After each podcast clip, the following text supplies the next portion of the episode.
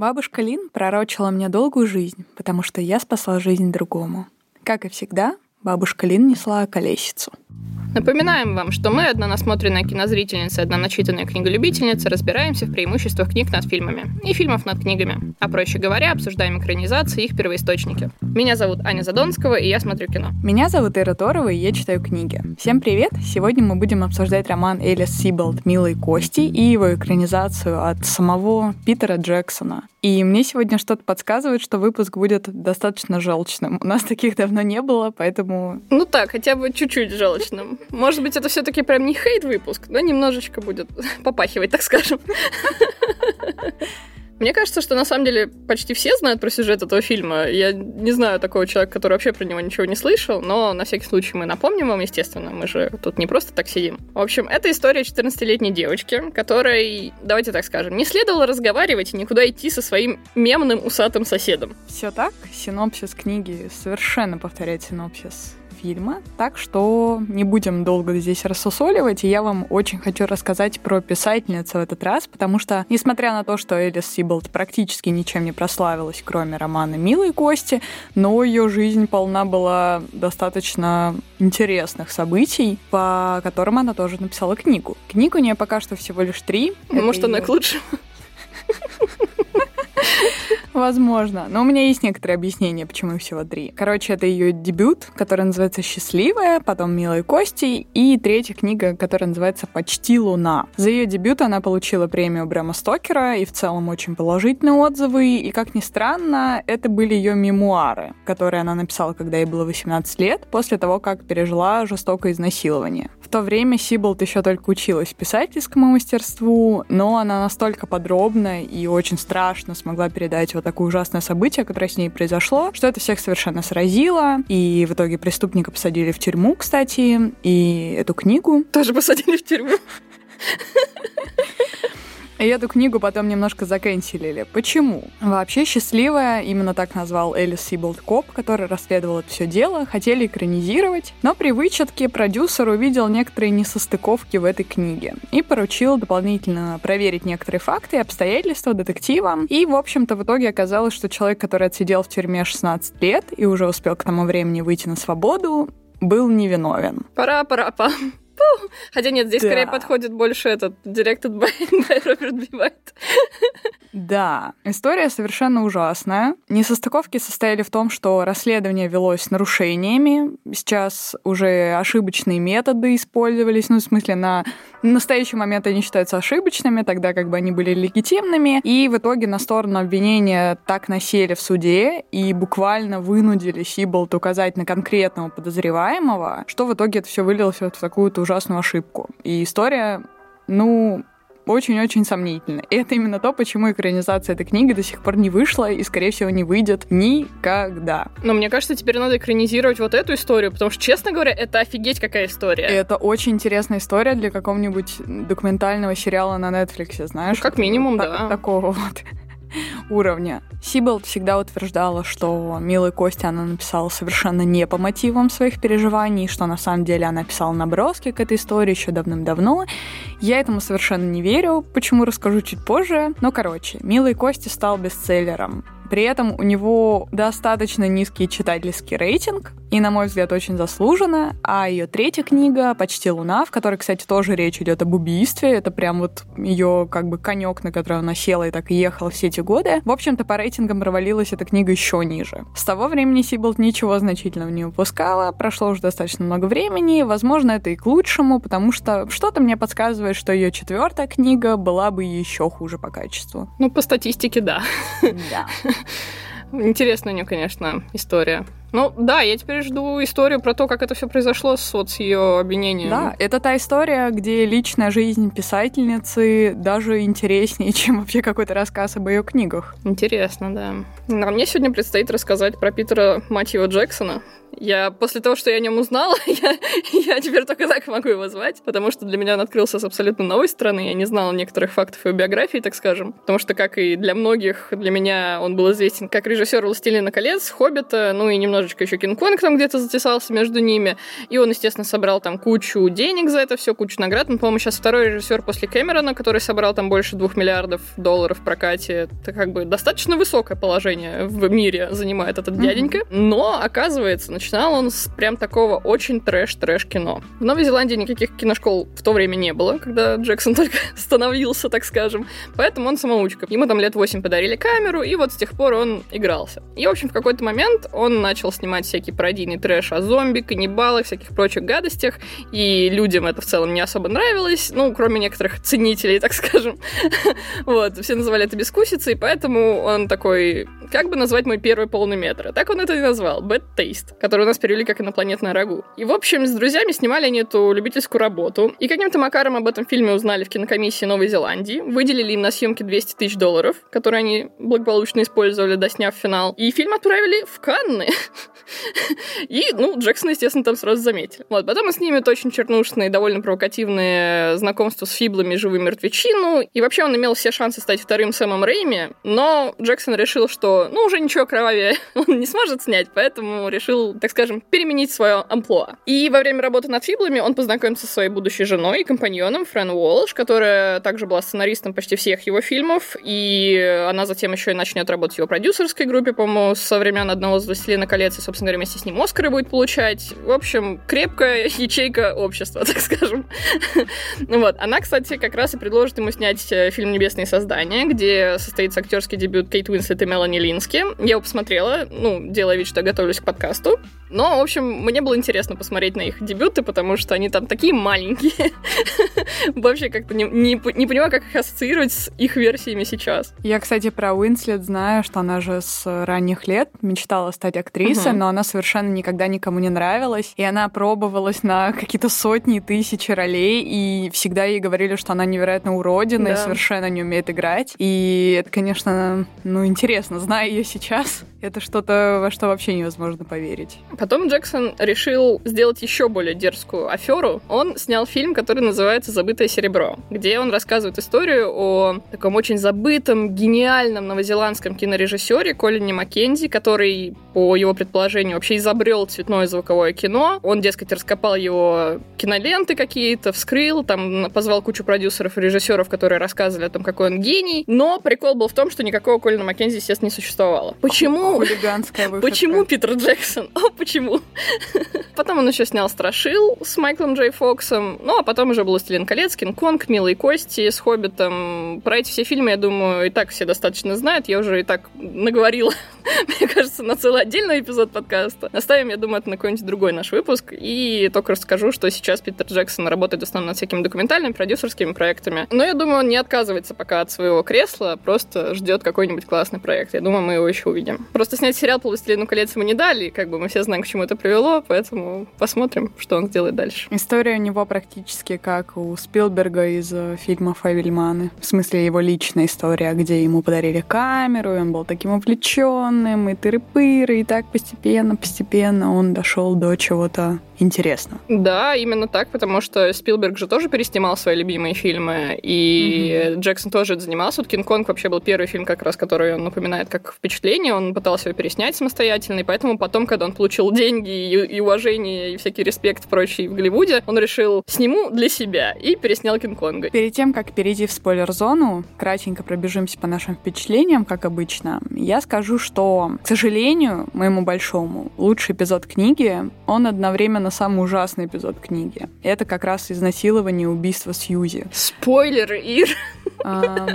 Да с первой страницы. Ох уж эти книги, которые начинаются с первой строчки. Сейчас я расскажу вам, как я умерла, и ты такой, боже. Это вступление настолько безнадежное, оно настолько мощно написано, как мне показалось, у тебя буквально встает перед глазами эта картина, и не уходит еще какое-то время, но, как и в случае дневника памяти, кто не слушал наш выпуск, пожалуйста, послушайте Остальная книга по качеству намного, намного, намного хуже. Она будет местами вообще на части разваливаться нескладные, и над художественными оборотами писательницы, типа героини, которая садится в кафе и поливает своими слезами в прямом смысле свой заказанный бутерброд, над ними не посмеялся только ленивый пользователь сайта Goodreads. Поэтому немножко соболезную вам, если вы сейчас решите прочитать эту книгу. Ну вот с фильмом точно такое же впечатление, потому что это вот один из тех фильмов, которые устаревают. От него прям пахнет нулевыми, притом концом нулевых. То есть это прям такой специфический душок, я бы так сказала. В фильме, конечно же, есть восхитительный Стэнли Тучи. Я не могу не уважать его. И классный Сир Шаронан. Но Марка, мать его, Уолберга я искренне не люблю. Смотреть мне на него очень было тяжело, и зная о том, что там вообще-то мог играть Гослинг, очень-очень больно. Здесь мы ненадолго прервем наше повествование. Как обычно, напомним вам, что наш подкаст вы можете найти на всех доступных площадках. Это Яндекс Музыка, это Castbox, это ВКонтакте, Apple Podcast. Пожалуйста, подписывайтесь везде, ставьте нам лайки, звездочки, оставляйте комментарии, отзывы. Это очень помогает нам развиваться. И не забывайте подписываться на наш телеграм-канал по мотивам. Мы там постим анонсы выпуска в основном, но иногда и какие-то тематические мнения и новости. Ну и не забывайте про Boosty, где вы нас можете материально поддержать, если хотите. Начиная с этого сезона мы там выкладываем иногда уникальные выпуски с обсуждениями фильмов, книг, всего, что нам интересно, всего, что связано вообще с феноменом экранизации, адаптации. Выкладываем туда иногда аудиоверсии крутых сказочек, поэтому, пожалуйста, присоединяйтесь, мы вас будем очень ждать. Ну, а мы с тобой поехали. Грустненько так. Поехали. Поехали. Ну давай мы с тобой начнем с хорошего, а потом потихонечку, потихонечку покатимся. Э, и я, наверное, начала бы с концепта, потому что, ну, идея, она до сих пор звучит как что-то классное. Мне очень нравится трагизм всей этой задумки, мне mm-hmm. нравится идея, что душа не может покинуть наш мир, пока в нем остались какие-то люди, которые не приняли ее смерть, или что она сама отказывается уйти, пока у нее есть что-то, за что ей хочется держаться. И даже идея, что в Лимбе вот в этом своем она может делать, что хочет, достаточно забавная, хотя исполнение сейчас, конечно, смотрится очень миметично. Ну, в общем, на бумаге классно, но... Я с тобой абсолютно здесь согласна. Вот эта вся мифология иного мира, она поначалу действительно кажется интересной, и в книге тоже. Даже несмотря на то, что начинается все с того, что загробный мир похож на школу, и ты такой, это где вы таких детей видели? А на что попало в ад? Да, которые хотели бы, чтобы их загробный мир, они после смерти ходили в школу. Ну да ладно. Но на самом деле проблема не в этом, потому что просто потом эта мифология начинает настолько запутываться, что ты ее как-то начинаешь воспринимать, знаешь, вот как муху, которая тебе надоела хочешь просто побыстрее пробежать такие главы и опять вернуться вот в этот обычный мир родных Сьюзи, ради которых на самом деле все и затевалось, потому что, ну, главный герой это они, а вовсе не она. Реально классный момент, связанный с иным миром, для меня только один, где она в конце видит всех жертв своего убийцы по очереди, там находит одну там, другую угу. там, вот это все так, ну, знаешь, вот от сцены к сцене переходит, очень прикольно, напоминает финал Life is Strange, помнишь, там она в конце тоже по сценам перемещалась, угу. так там такая да, вот была да. история.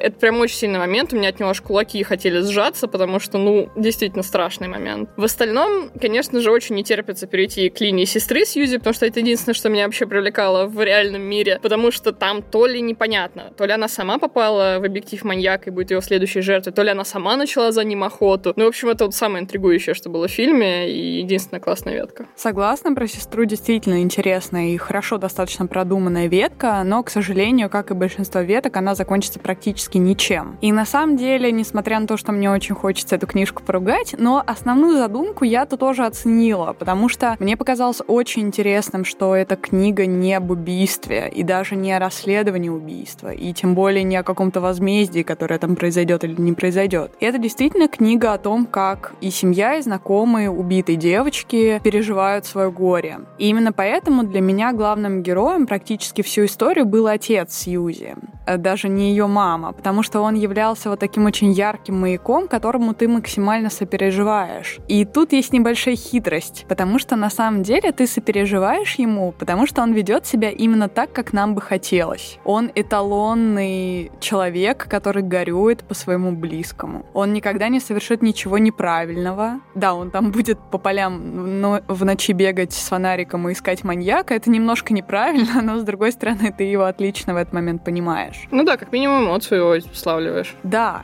он никогда не будет о ней забывать, он никогда не будет э, пытаться забыться каким-то образом там в алкоголе или в чем-то ином, он действительно будет проживать вот эту потерю. Это именно то, как нам бы всем хотелось, наверное, себя вести, вот так же максимально моралистично, максимально правильно. И в итоге, на самом деле, свою жизнь он из-за этого и потеряет. В том числе потому, что он будет очень долгое время пытаться найти убийцу и облегчить его, и это просто оттолкнет от него практически всю семью. У других членов семьи будет немножко другой подход. Иногда максимально даже непонятный или аморальный, но именно за этим как раз следить достаточно интересно. Ну вот мне кажется, фильм не выдерживает саму идею, которая заложена в названии, которая оказывается какое-то вроде как все-таки устойчивое выражение, да. вот эти lovely bones. Э, это, наверное, на русский было бы правильно как-то перевести, что это какие-то росточки которые вот после Сьюзи образовались, mm-hmm. и как там все люди между собой сконнектились, как начали жить после этого. Но, блин, ничего нам не показывают этого. Нам пытались показать это горе в семье, и идея, опять-таки, классная, но ее мне не хватило.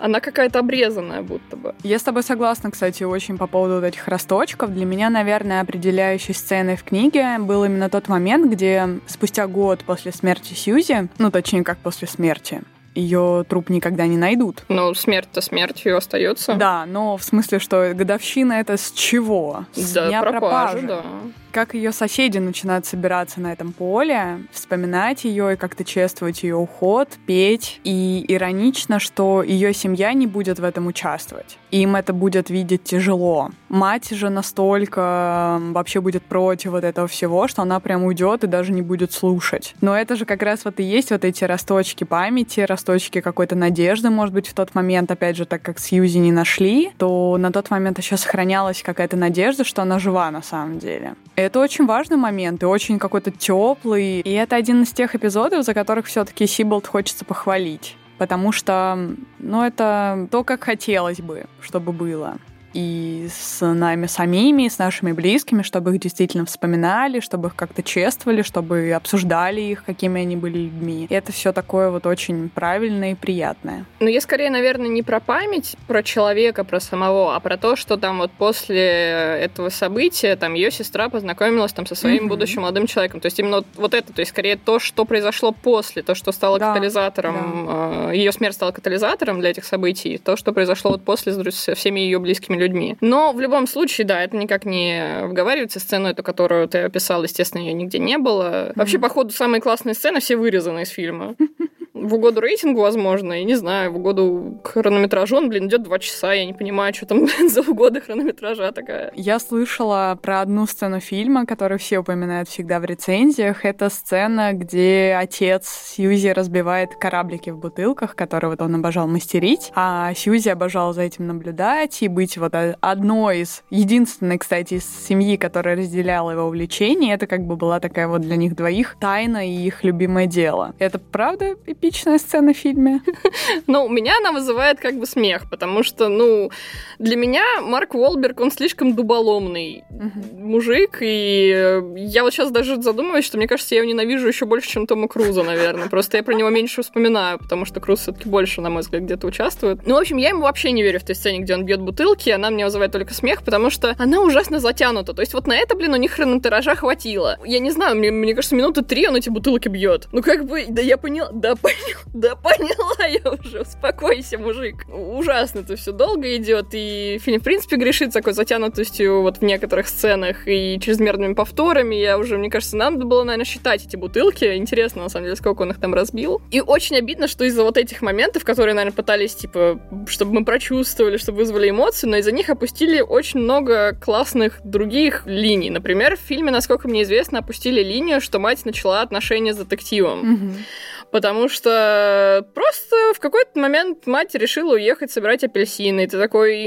угу, спасибо, а мама на минуточку играет Рэйчел Вайс, и я прям чувствую, что меня будто обокрали, потому что не развили ее персонажа. Так обидно, капец. У меня, наверное, были бы такие же впечатления по просмотру фильма про Рэйчел Вайс, потому что мне как раз показалось, что мама Сьюзи самый интересный персонаж, несмотря на то, что главным я все-таки считаю отца, матери уделяется поменьше времени. Она как будто главная главный трикстер вообще этой истории. С первого взгляда она вот такая типичная идеальная домохозяйка э, американская, которая обожает своих детей, и все как бы здорово, готовит пироги дома, но ты практически с самого начала знаешь, что на самом деле она не такая. Не любящая жена она, не мать троих детей на самом деле, и у нее точно как будто бы есть другая личность, которая просто все это время спала, которую она сознательно похоронила с рождением первого ребенка, но как раз смерть Сьюзи катализирует вот эту, эм, не знаю, ну, бабочку, что которая задав- задаваться вопросом, что да. вообще, а что ли я, то ли я делаю? Именно так, то есть она начинает вообще всю свою жизнь пересматривать, и это прикольно, потому что к этому плавно очень подводят. На самом деле самый здесь интересный момент это одна единственная фотография матери, которую Сьюзи сделала. На этой фотографии она изображена таким ранним туманным утром, где она еще без макияжа, сидит и просто курит сигарету и смотрит в пространство. И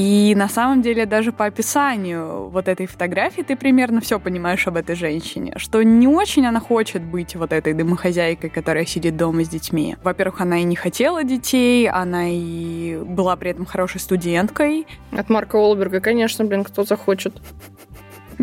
И не хотела она вот этой лощеной такой американской жизни. Она любила ходить по каким-то богемным вечеринкам, курить вот этими своими красиво накрашенными красными губами. И хотела она флиртовать с каждым встречным. И это очень загадочная героиня, потому что на самом деле нам мало о ней говорят. И мне она этим очень понравилась, потому что ты из-за этого до последнего не знаешь, какой выбор она сделает. То есть какая из ее личностей победит. И нам, кстати, это так и не расскажут. И плюс нам покажут... То очень... есть не расскажут, что она вернется? Нам покажут, что она как бы вернулась вернулась, но она вернулась на время из-за обстоятельств. Но нам никогда не скажут, она в итоге с ними останется жить или нет, потому что все-таки ее другая жизнь, там прошло практически 10 лет после ее отъезда к концу книги. Ты понимаешь, что она уже все равно сильно поменялась. Для нее семья стала немножко чужой, поэтому не исключаю того, что она все-таки уехала бы. Плюс мне показалось очень интересным, что здесь покажут последствия конкретно ее выбора. Младший сын ее в принципе возненавидит и не факт, что сможет простить когда-либо то, что она ушла из семьи и бросила его в том числе. А дочь к ней просто охладела, так как она была чуть постарше на момент ее ухода, то теперь они просто друг для друга немножко чужие. Они уже обе так сильно изменились, что не факт, что смогут опять друг друга так безусловно принять, как мать и дочь. Ну вот и какого... Какого черта? Как они посмели вообще все это опустить? Просто воры.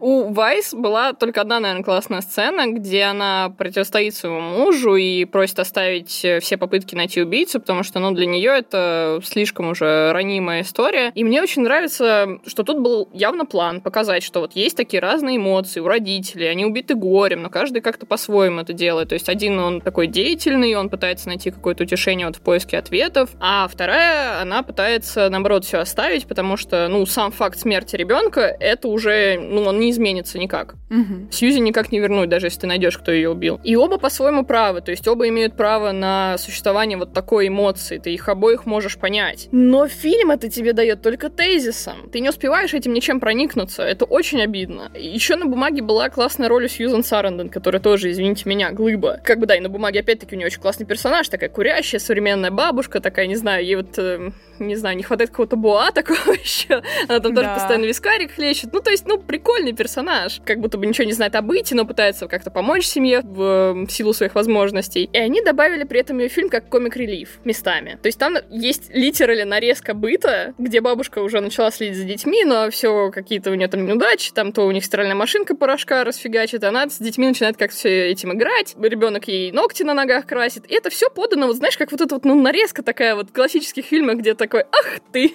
вот это у тебя единственная эмоция к этому всему. И эта нарезка началась сразу после как раз сцены с Рэйчел Вайс, где она противостоит мужу. То есть ты сидишь такой напряженный, такая драматическая, тяжелая сцена, и тут тебе вот это вставляют. И ты такой сидишь, так мне радоваться или чего вообще? Чего вы от меня хотите? В общем, жесть все перемололи, мне прям очень за это обидно. Мне кажется, что это вот как раз тот момент, когда история начинает разваливаться на куски. И, видимо, в фильме это примерно так же. Ну, сложно из такого первоисточника создать что-то, что будет удерживать удерживать твое внимание настолько долго, и при этом, чтобы еще и сопереживать, и постараться из э, не очень качественного текста собрать что-то, что у тебя вызовет, ну, такие, знаешь, невероятные какие-то душещипательные эмоции с экрана. Мне кажется, это все-таки редкость. Хорошие фильмы чаще проистекают из хороших очень первоисточников. Ну, мне кажется, это можно было избежать, если ты дорабатываешь эту историю. То есть ты видишь слабости да. книги, анализируешь их и заменяешь их, а не наоборот, блин. Да. При всем этом у нас есть персонаж Рут, который еще более загадочный, чем персонаж мамы. Для меня, честно говоря, осталась э,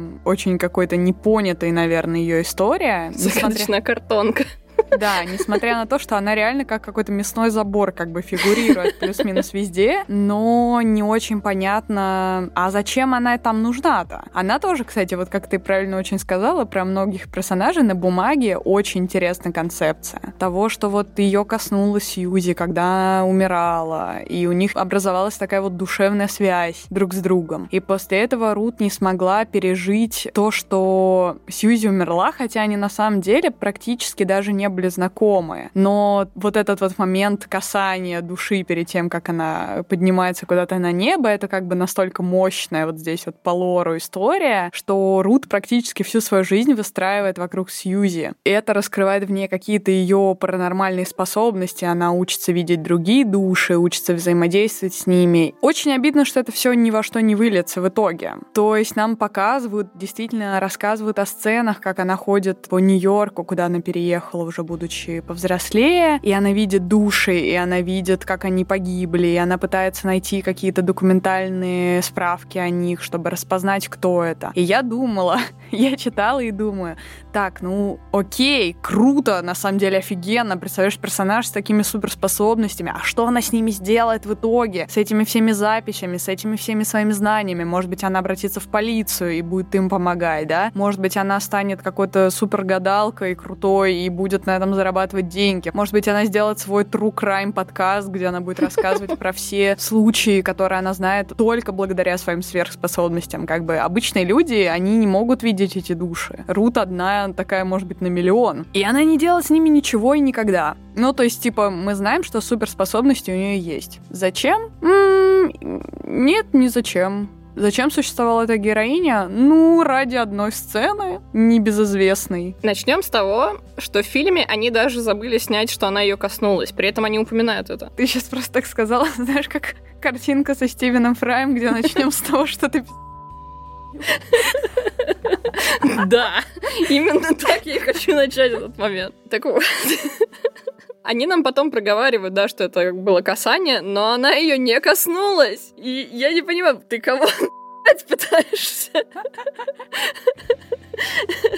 То есть она просто пробегает мимо. Она подхватывает ее записку, типа таким образом она с этим Рэем знакомится. Хватает ее записку. И потом ну, все, ничего себе не происходит. Она просто с этим Рэем периодически тусуется, чтобы мы не забывали про ее существование. И в конце она декорация, чтобы Сьюзи могла в, ее, в нее вселиться и связаться с Рэем напоследок. И все. Мне кажется, что ее, во-первых, могли бы подвязать как-нибудь, например, к предыдущим убийствам тогда уж э, вот этого маньяка. Не знаю, может, она помогла бы Сьюзи пройти вот этот путь. Может быть, было бы лучше, если бы Сьюзи не с какой-то другой девочкой, которая была убита маньяком, общалась с Лимби, а каким-то образом с вот этой Рут общалась. То есть, условно, Рут каким каким-нибудь образом проникала бы в ее лимп, или у них миры как-то соприкасались. Ну, короче, это все было бы лучше, чем то, что они сделали с ней. Могла быть говорящая с призраками, я не знаю. Или как раз тот же, блин, Джексон снимал же вот этот фильм с Майклом Джей Фоксом, Страшилы. Там как да. раз то же самое, там говорящий, блин, с призраками чувак. Алло! что, что пошло не так? Я сейчас тебе расскажу, что было в книге. Мне кажется, ты немножко удивишься. Удиви меня. Ну, во-первых, да, действительно, Сьюзи своей душой вселится в итоге в тело Рут, и она это использует, правда, для того, чтобы заняться сексом со своей вот этой школьной любовью. Подожди. Подожди, что? Да, то есть все время, отпущенное ей на земле, его достаточно мало, она использует на это. Не на то, чтобы связаться со своей семьей, не для того, чтобы указать на маньяка, не для того, чтобы вообще как-либо помочь расследованию. Ну, это ладно, хорошо, допустим, вот у нее была такая мечта, как бы повзрослеть, э, уже будучи мертвой, хрен бы с ним. Но суть в том, что Рут в это время в Лимбе, они же поменялись местами. Рут вообще повезло просто капитально. Мало того, что, значит, ей телом так воспользовались, так она еще и, блин, там побывала. Да, но Ой, суть в том, что у Руджи на тот момент уже вот эти все способности начали проявляться. И некоторых из жертв Гарви она знала. То есть она знала, что именно он как-то связан с их убийствами, и некоторых из них она, в общем, смогла найти. И поэтому, по факту, на небесах она суперзвезда, потому что она одна из тех людей, который может видеть души, общаться с ними, и ее реально там знают. И поэтому она попадает в лимб. Там все бегут к ней брать автографы, фотографироваться с ней и так далее. И вот так приятно она проводит вот это свое время на небесах. Звучит мега тупо. Я понимаю, но на самом деле это настолько абсурдно, что это даже так плохо, что хорошо, что ли, я даже не знаю, как еще описать свои впечатления от этого эпизода. Ну вот пока ты не сказала об этом, я думала, что в фильме они просто все свели до, так скажем, такого невинного поцелуя. И для меня это была, ну, история вот такая, не знаю, наивная история детской влюбленности, и тебе это кажется, ну, чем-то гораздо более эфемерным, воздушным, и поэтому ну, я могу простить Сьюзи такое желание, то есть, что она хотела вот сорвать вот этот вот поцелуй просто с губ своего возлюбленного, и все, как бы, и вот это было ее последнее такое предсмертное желание, после чего она собиралась раствориться, уже выйти из лимбы и перейти в загробную жизнь. И я могла бы себе это списать там, например, она просто не могла, например, связаться со своими родственниками, она не понимала, как, там, ну, не знаю, какая-нибудь механическая такая была ошибка, и поэтому вот единственное, на что у нее хватило сил, вот было ее реально самое сильное желание. Но теперь мне очень интересно, что там осталось, конечно, за кадром, потому что, да, нам показывают в финале Рэя, лежащим э, с, вот, с Рут уже, когда они, ну, не знаю, они просто спят, но при этом они лежат в одежде, в пальто. Ну, я ничего не понимаю. Я еще, знаешь, я как раз вот про вот эту вот детскую такую историю, как раз э, недавно вышла достаточно такая животрепещущая статья, монолог мамы, дочь которой, мы не можем говорить это, наверное, в подкасте, но, в общем, как говорят в ТикТоке, она life herself. И многие начали рассуждать там про то, что там связаны ли родители, как-то влияет ли это как-то на детей, там, на то, что они совершили. И один человек написал такое мнение, что мы очень часто забываем, что дети очень нерационально пока оценивают, что такое вообще жизнь и смерть, mm-hmm. и поэтому для них там даже какая-нибудь история любви неудачная, там, или двойка, или еще что угодно может быть таким катализатором, что никакая хорошая семья не убережет их от такого поступка. Да. И вот здесь для меня это примерно такая же логика работает. Ну, да, конечно, она могла, может быть, связаться с родственниками, но она нерационально думала в этот момент. Да, потому что она маленькая. Но если это все говорится вот о таком нежном, эфемерном чувстве, для меня это работает. Когда это уже заходит на ту территорию, которую ты описала, это уже что-то перебор, так скажем. Согласна. У меня вообще во время всей этой сцены была вот эта эмоция, знаешь, помнишь, в первой Last of Us э, был эпизод, где Элли находит дневник девочки, сидит, угу. читает ее и спрашивает Джоэла, и что, все, о чем они думали, это какую футболочку сегодня надеть, и о мальчиках, да? И ты такой, да. Показываешь ей фильм «Милые кости», такой, понимаешь, понимаешь? Да. Ой, да. Мне немного неловко от того, что я так опускаю... Этот фильм. Бум! А, от того, что я опускаю обсуждение, собственно, мистера Гарви, потому что, к сожалению, в книге нет Стэнли Тучи. Эм, Это большое упущение со стороны Элис. Да, э, и я понимаю, что, ну, блин, мы все очень любим Тучи в самых разных ее амплуа, и вот в таком амплуа его очень-очень редко, я бы даже сказала, что никогда нельзя практически увидеть. И это очень-очень хороший кастинг как по мне. Очень крутое кастинговое решение взять именно его. Но суть в том, что в книге мистер Гарви это прям ужасно блеклый злодей. Я точно знаю, что это многим не понравилось в книге. Мне это на самом деле показалось скорее как раз правдоподобным, потому что маньяки часто именно такие. Те, на которых ты не обратил бы внимания, у которых нет никаких ярких черт. Это просто сумасшедший человек, который очень тщательно скрывает свое сумасшествие. И единственная странная, наверное, деталь вообще в нем, которая еще хоть как-то могла бы людей насторожить, открыть, это то, что реально очень многих персонажей Гарви и его дом отторгает на каком-то подсознательном уровне. То есть э, не раз проговаривается, что люди чувствуют омерзение, когда на него смотрят или находятся рядом, хотя на самом деле ничего такого в нем нет. Но все-таки вот, видимо, где-то на каком-то духовном уровне их он смущает. Ну, первобытный страх какой-то. Да. да. Но при этом полиция — это единственное, кому абсолютно все равно на это все. То есть как будто бы полицейские совершенно даже этого не ничего не чувствует, какие-то вещи. Ну, про деформацию. Какие-то вещи, которые вроде как могли бы хоть косвенно как-то заставить их подумать, что, возможно, он причастен, они тоже все это отвергают. Ну, в общем, полиция работает так же плохо, как работала в случае Элис Сиболт и поимки ее маньяка, к сожалению. Даже когда это вот тот эпизод, который мне больше всего вопросов, из его дома сестра Сьюзи крадет чертеж землянки на кукурузном поле. Совпадение? Не думаю. И когда полиция приходит к нему закономерно спросить, а что это у вас там за чертеж землянки, не расскажете? То он начинает им полную вообще ерунду нести, что, ой, знаете, я вот узнал об этом ужасном случае, девушку убили, и мне стало очень интересно, как же так они смогли ее убить. И тут чертеж, он как-то сам собой прям появился на бумаге. А я так был ошарашен этим всем, что, ну, я подумал, ну, никак бы не могли это сделать без того, чтобы выкопать э, землянку и обустроить ее и оборудовать всем необходимым.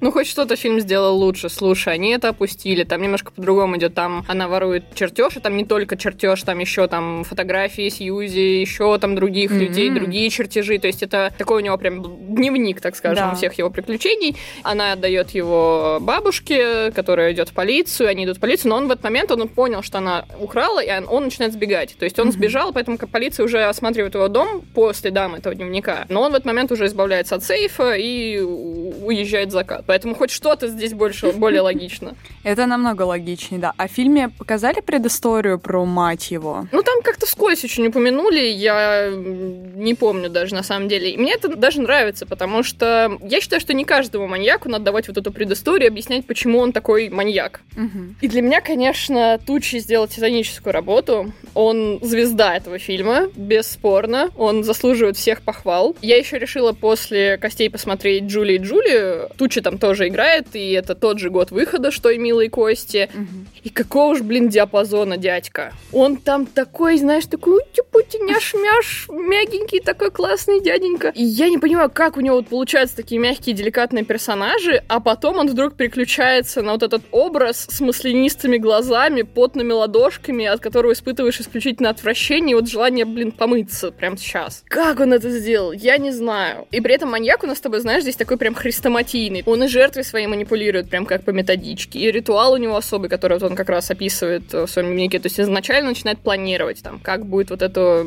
помещение, в котором он произведет это убийство. Mm-hmm. Там начинает это все зарисовывать, потом потихоньку его строит, потом заманивает жертву и все это. И это все вот прям, знаешь, показано, как он смакует каждый шаг. То есть вот он прям вот, не знаю, там показывает еще некоторыми такими углами, где у него прям глаза такие, знаешь, заплывшие от того, как ему все это нравится. Mm-hmm. Это очень, ну, классно сделано. Мне нравятся эти моменты. И, наверное, существование этого фильма в целом оправдано только вот тем, что, ну, во-первых, существованием «Стальной тучи», а во-вторых, тем, что, ну, мне кажется, это поможет, наверное, кому-то как-то себя предупредить и отвадить от желания поговорить э, уж не только с незнакомцами на улице, а и с любыми подозрительными личностями, даже если ты их хоть как-то знаешь. Ну да, и никуда с ними не идти, да. не брать у них кока-колу и вообще быть повнимательнее. Это всегда, мне кажется, важно. Возможно, именно из-за этого книга в том числе стала таким бестселлером, и фильм тоже, ну, стал очень-очень известным, потому что, возможно, это неплохой фильм для того, чтобы показать своему подростку или ребенку. Ну да, там нет всех тех сцен, которые ты описала в книге. На самом деле, хороший прием вообще связанный здесь с маньяком. Мне нравится такие вот э, истории, где нам сразу дает всю фактику вообще по нему, дают его имя, кучу деталей, и вот по капельке как бы мы следим за расследованием, каждый раз наши все надежды разрушают, каждый раз, когда нам кажется, ну сейчас-то его поймают, и каждый раз что-то идет не так, либо он сбегает, либо полиция там э, не хочет обращать внимание. Единственное, что мне понравилось бы больше, так это то, чтобы смерть Гарви не была настолько глупая. Хотелось бы, чтобы, да, его настигла бы справедливость каким-то все все-таки другим способом, а не просто ему на голову литерали упала сосулька. И я понимаю, что это на самом деле в книге отсылка на мысли Сьюзи, потому что там есть такой небольшой эпизод, где детям надо было придумать идеальное убийство, и Сьюзи думает о том, что если бы она это планировала, то она бы выбрала ледяное оружие, которое растаяло бы и таким образом скрыло бы орудие преступления. Закольцевали прикольно, но осталась некоторая обида из-за этого всего, как будто какая-то несправедливость и незавершенность. Ну, тут я с тобой полностью согласна. В этом, конечно же, есть какая-то своя идея, какой-то фатализм, что вот ожидания, они у нас не всегда оправдываются, что, в принципе, справедливость, наверное, это относительная такая история. Но, блин, сосуля! Он еще мог бы печенюшкой отравиться, я не знаю, ну, ну подавиться или оливкой какой-нибудь. Ну, ну что это такое? Ну нарочито это как-то слишком уж неловко. Они тоже, да, в фильме несколько раз показывают эту сосульку, она там блещет там то там, то тут. Ну, получается, что у сосульки есть сюжетная линия, а у мамы нету. Ну, что это такое? Ну... Ой, я, я рада, что в, в книге нет путешествий сосульки, как бы хотя бы от этого нас избавили. Спасибо. В итоге мной просто финал воспринят был, вот знаешь, как в каком-то тупорылом боевике из 90-х, где вот на злодея люстра в конце упала, или там, не знаю, кирпич ему упал внезапно со здания на голову, и ты такой... У нас в школе было как-то задание написать, э, по истории почему-то написать сочинение, небольшое, правда, на тему того, что там моя жизнь в каком-то там 13 веке или что-то mm-hmm. типа того, там, если бы я там жил. И я что-то написала по поводу того, что там на мой городок, там какую-то крепость, значит, напали Печенеги. татары. Я не помню, кто там напал, но, в общем, да, кто-то напал. И в конце я не могла придумать завершение, типа, как это все закончить. И я написала, и я, типа, спустилась там с лестницы, и меня сбила лошадь, там, что-то типа того. ну, короче, фигню какую-то, типа, чтобы уже закончить. Мне поставили, по-моему, три только за это, потому что, типа, а как ты, блин, тогда эту историю вообще рассказала, что-то типа того. То есть, ну, не помню, но смысл вот для меня такой же. То есть, и потом меня сбила лошадь. Во-первых, это история из Kingdom Come Deliverance. Да, да, да, ты погиб в утробе. Да, не, там, там же было еще, типа, ты умер в тюрьме. Да, да, да. При нашествии. Ну, вот у Гуфовского была шутка по поводу того, что игра закрашилась в самом начале, что это, типа, такой реализм, что, типа, ты даже не родился. Осталось какое-то разочарование, короче, от этой всей истории. Как будто она могла бы быть чем-то намного более интересным, чем-то более захватывающим, если бы она была чуть короче, если бы, может быть, Сибилд использовал бы намного больше своих все-таки вот этих травмирующих воспоминаний, потому что все самые сильные моменты романа — это всегда, ну, что-то такое очень личное, что, скорее всего, вдохновлено как-то ее эпизодами из жизни, потому что такое очень сложно написать, если ты не прочувствовал это. И именно такие эпизоды, как те же переживания семьи по поводу смерти Сьюзи, это что-то такое знакомое каждому из нас, на самом деле, потому что, ну, так или иначе, мы все теряли когда-либо родственников или близких людей, и мы знаем, как мы справлялись там с этой потерей, как наши семьи с этим всем справлялись. В общем, потенциал был. Очень жаль, что Элис Сиболд была очень молодой и, возможно, просто не очень талантливой писательницей, чтобы все это развить э, в какой-то действительно шикарный роман. Но потенциал был, он как бы все еще есть. То есть вот мы с тобой обсуждаем, и до сих пор это звучит очень захватывающе и интересно. Угу. Наверное, хочется, чтобы это, может быть, переработалось как какую-то другую историю, вообще другую, может быть, это чтобы не экранизация была «Милых костей», а в принципе просто история про вот эти вот дилеммы, про выборы, про то, как по-разному чувствуем горе, про то, как, не знаю, как мама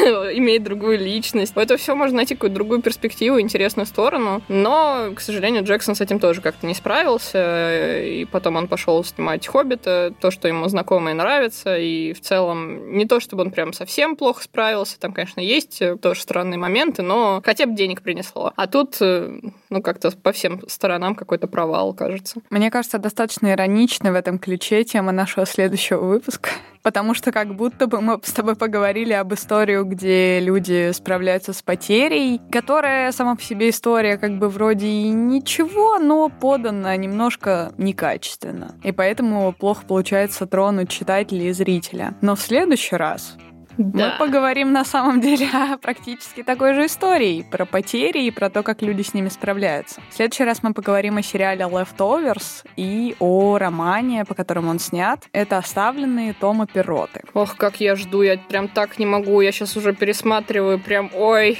какой же хороший сериал. Я не могу, блин, лучший вообще в мире практически. Ну, один из знаковых. Один из лучших, да. Да. да. Обожаю его. Так что, в общем, нам есть чего ждать. Надеюсь, что вам тоже теперь будет чего ждать в следующем выпуске. Ну, а, естественно, напоследок еще раз напомню, что слушать вы нас можете везде. Подписывайтесь на всех платформах, которые вам только удобно. Castbox, Яндекс.Музыка, ВКонтакте, Apple Podcasts. Мы ждем ваших отзывов, э, комментариев, лайков, звездочек. Мы за всем следим. Нам все очень приятно, все очень принимаем к сведению. Пожалуйста, продолжайте нам писать. Также не забывайте подписываться на наш телеграм-канал, одноименный, по мотивам, легко найти сети. Там мы постим анонсы выпусков, всякие тематические штуки, новости, иногда мемы. Что вот нам в голову придет, то и постим. Там в комментариях вы тоже с нами можете общаться. И, конечно же, не забывайте про наш Boosty. Там вы нас можете материально поддержать. Там мы сейчас выкладываем всякие интересные штуки. Планируем, сейчас уже готовим следующую, наконец-то. Будем очень рады, если вы к нам и там присоединитесь. В общем, спасибо вам всем огромное. Мы очень рады делать то, что мы делаем для вас, даже когда это приносит нам боль. А боль это нам приносит с некоторой периодичностью. Боль мне приносит Марк Уолберг. Но главное, что вы готовы всегда разделить эту боль с нами. Большое вам спасибо за прослушивание. Всем пока. Всем пока. Спасибо. thank you